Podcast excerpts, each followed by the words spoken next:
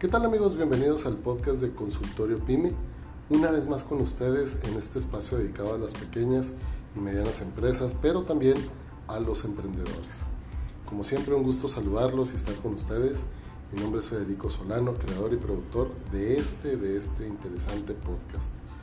Eh, pues bueno, agradecerles que estén nuevamente con nosotros, que nos acompañen, que nos sigan. Y pues yo muy contento porque siguen las descargas de este podcast ya estamos en más plataformas donde nos podrán encontrar para escuchar estos episodios, estos podcasts,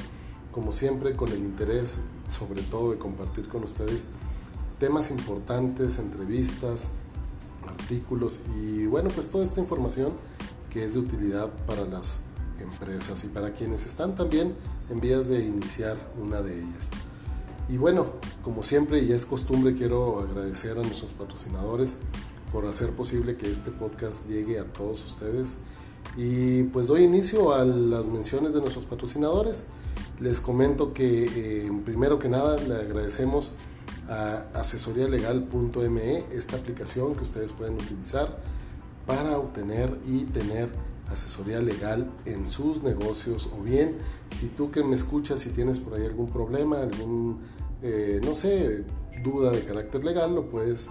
también utilizar. Muy fácil, muy, muy sencillo de utilizar, con la novedad y la gran ventaja que lo puedes hacer desde tu computadora o desde tu celular a cualquier hora y en cualquier momento. Llenas un formulario, les pones ahí de qué se trata tu problema y ellos de inmediato responderán a tu, a tu necesidad de obtener información. También quiero agradecer a la Universidad de la de Cornejo, la Casa de Consultorio PYME,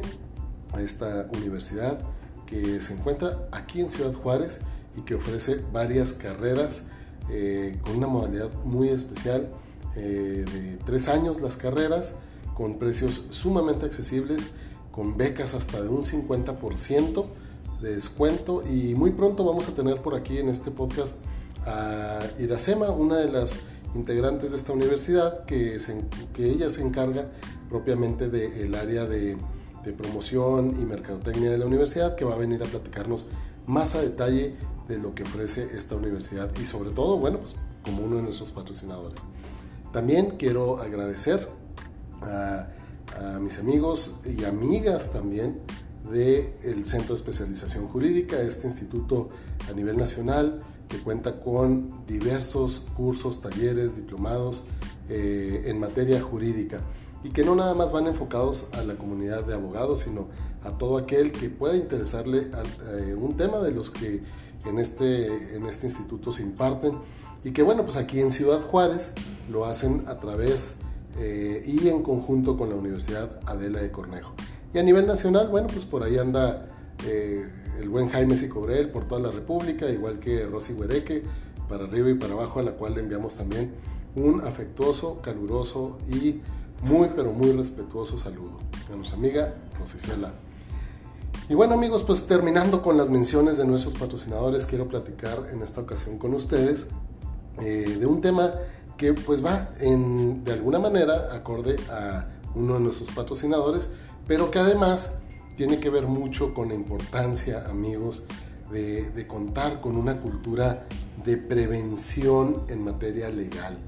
Y bueno, ¿por qué lo digo así? ¿Por qué es importante eh, para quien nos escucha? Y en esta ocasión le vamos a dedicar los siguientes minutos a este tema.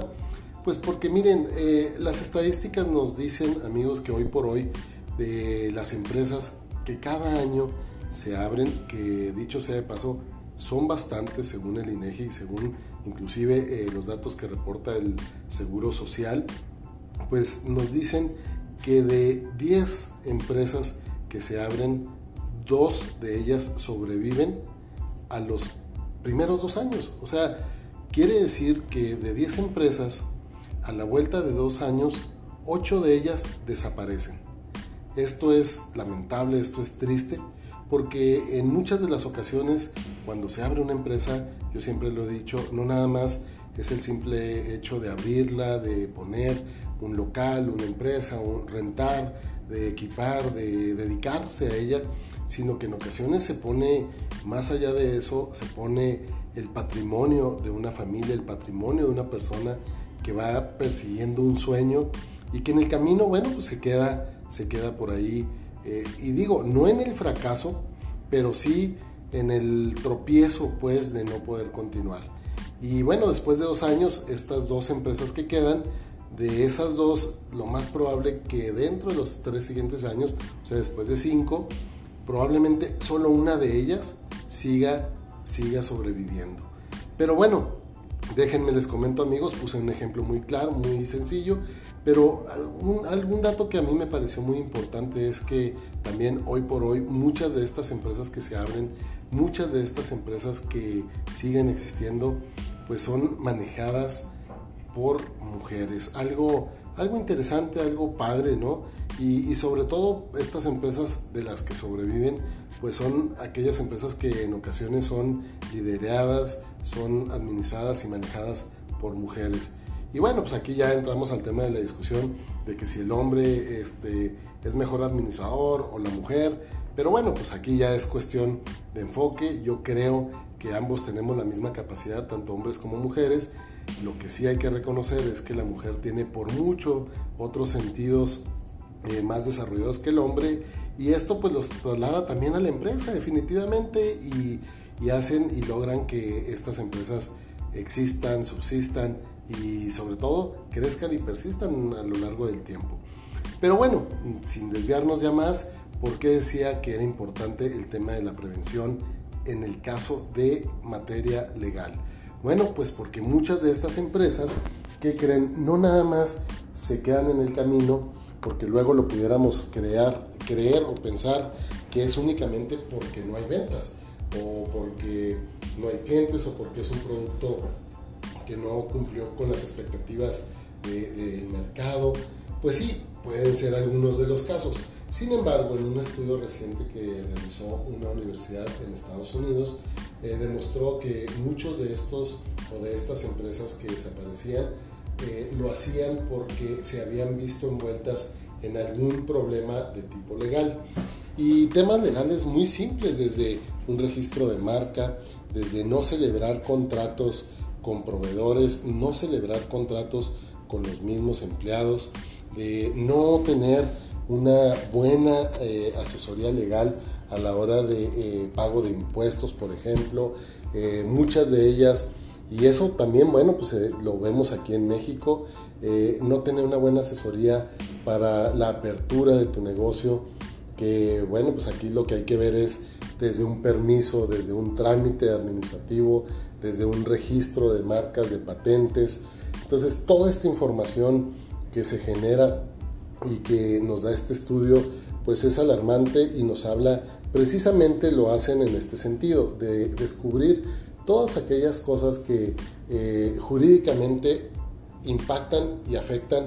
a una, a una empresa, inclusive a un emprendimiento. Y los resultados pues fueron alarmantes, como les menciono, uno de los principales eh, indicadores que marca este estudio fue que eh, las empresas no celebran contratos, fíjense, algo tan simple, si lo queremos ver así, pero tan delicado y con tanto, con tanto impacto como puede ser no tener celebrado un buen contrato, fíjense, en ocasiones hasta de arrendamiento, un contrato de compraventa, un contrato de confidencialidad con los empleados, un contrato de confidencialidad con los clientes para el manejo de su información, o bien simple y sencillamente eh, no tener eh, la documentación a través de un contrato de las formas en que se va a llevar la relación entre, un, entre nuestra empresa o la empresa y un proveedor y que luego a la hora de tener algún conflicto, algún problema, pues aquí al ir a los tribunales pues se llega sin la información, sin el sustento requerido y esto pues lleva a que pues la empresa pueda tener un fallo en contra en una resolución que pudiera salir de un tribunal. Y esto, esto de amigos definitivamente cuesta y cuesta dinero. En el caso de México es muy común que el emprendedor empieza su proyecto, comienza, va poco a poco, de repente ya lo materializa, eh, inicia con su empresa, eh, renta un local o inicia desde su casa, empieza a comprar, empieza a producir, empieza a vender, ya sea un producto o un servicio, y luego eh, ya empieza a, a crecer, eh, pues ahora sí que administrativamente, contratan a una persona y luego a otra y luego a otra, y en el camino se van, se van, se van, y curiosamente me ha tocado conocer empresas que después de todo este proceso llegan, los visitas, platicas con ellos, y que creen no cuentan inclusive con una licencia de funcionamiento. Entonces el día que llega una autoridad del municipio a revisar,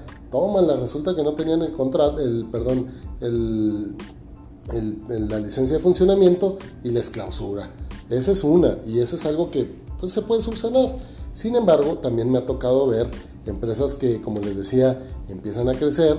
tienen un proveedor, el día de mañana el proveedor les quedó mal con un producto, con un servicio y ya en este caso la empresa hacia sus clientes empieza a quedar mal. Y pues imagínense que sea esta empresa brindándole un servicio o vendiéndole un producto a otra empresa. Y resulta que esta empresa pues les, les paró el, pago eh, o bien los demandó por incumplimiento de condiciones de, de entrega y resulta que no había un contrato, no había un término, no había nada y a la hora que los demandan pues simple y sencillamente llevan las de perder y una resolución que recaiga a un juicio como estos, pues ha llevado a empresas así, a cerrar y desaparecer totalmente.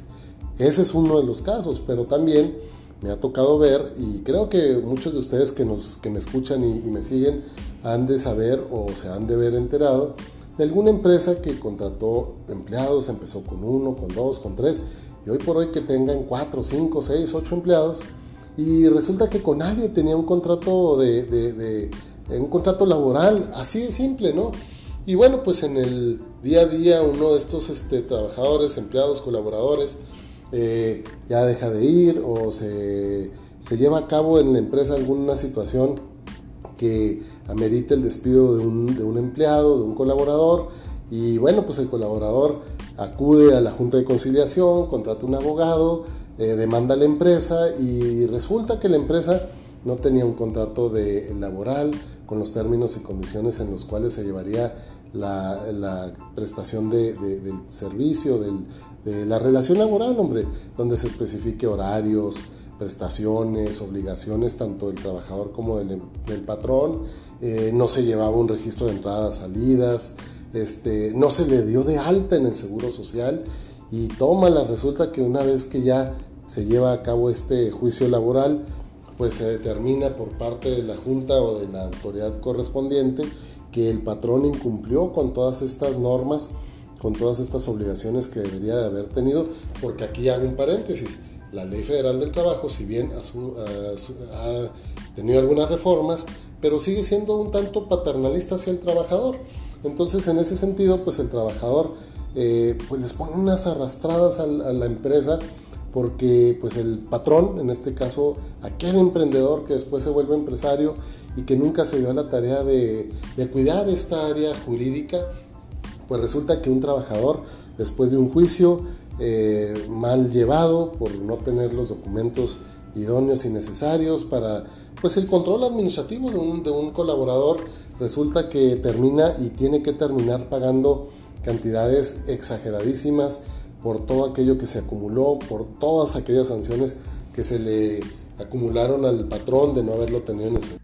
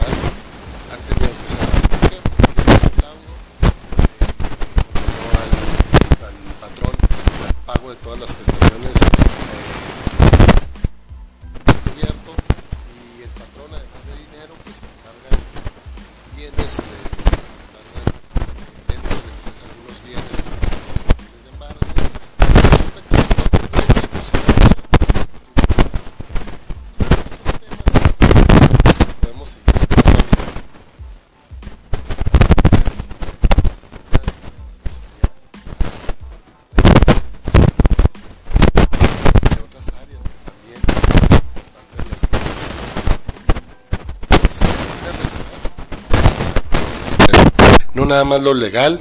jurídico, sino también lo administrativo, lo contable. Ya estaremos platicando por ahí con alguna contadora o contador, con algún administrador, porque son áreas muy, muy sensibles y que luego en el día a día, con el emprendimiento y luego ya con empezar a generar una empresa,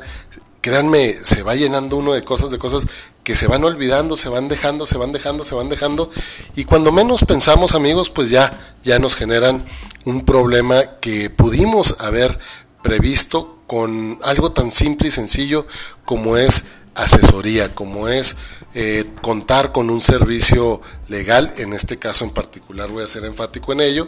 y, que bueno, pues nos puede salir más caro, créanme, eh, no tener una asesoría que tener alguien que en nuestro negocio, en nuestra empresa, pueda asesorarnos en materia legal. Claro, claro que hay que tener también cuidado